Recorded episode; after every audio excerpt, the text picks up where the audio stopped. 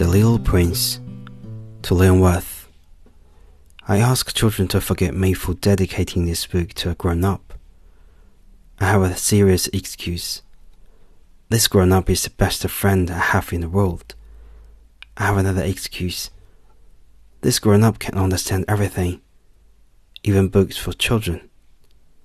I have a third excuse. He lives in France where he's hungry and cold. He needs to be comforted.